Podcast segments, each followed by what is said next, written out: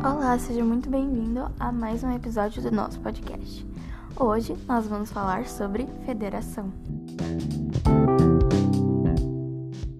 É a capacidade política, administrativa e legislativa. São distribuídas para a competência de entes regionais possuindo então autonomia.